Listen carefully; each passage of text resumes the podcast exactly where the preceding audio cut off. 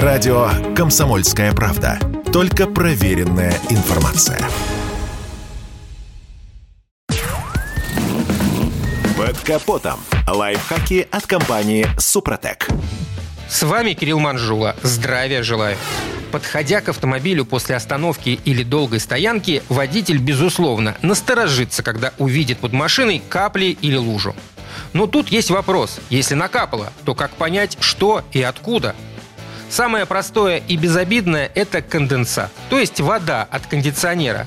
Влага вытекает через сливной патрубок в нижней части моторного отсека, то есть ничего страшного в этом нет.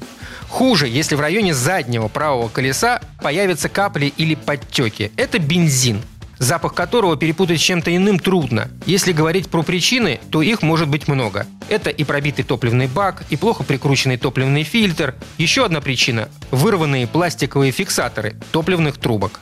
Если говорить о тормозной жидкости, то она капает в районе колес возле тормозных механизмов. Больших луж при этом нет, обычно появляется лишь несколько капель. Между тем, утечка это очень опасная. Основной риск в том, что при резком замедлении подскочившее давление в системе выдавит потерявшие герметичность манжеты. В худшем случае это приведет к тому, что машина перестанет тормозить. Поэтому регулярно проверяйте уровень тормозухи в бачке. Жидкость обладает спиртовым запахом и у нее желтоватый цвет. Масло может вытекать как из двигателя, так и из коробки передач. Причин предостаточно. Начнем с того, что после замены смазки криворукие мастера элементарно не затянули нужным моментом пробку сливного отверстия. Если двигатель старый, то сильные потеки могут быть видны на поддоне двигателя или на масляном фильтре. И уже потом капли попадают на асфальт. Смазку, которая убежала из мотора, можно распознать по темно-коричневому цвету и резкому запаху.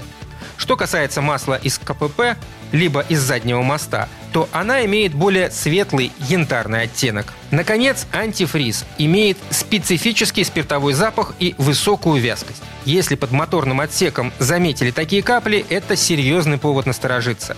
Для начала нужно проверить уровень охлаждайки в расширительном бачке. И если он ниже нормы, то долить. Потом уже нужно искать утечку.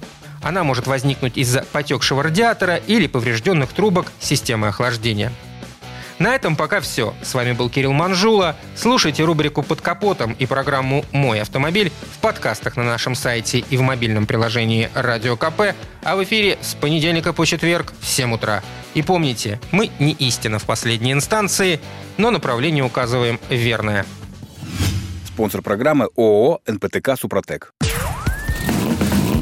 Под капотом. Лайфхаки от компании «Супротек».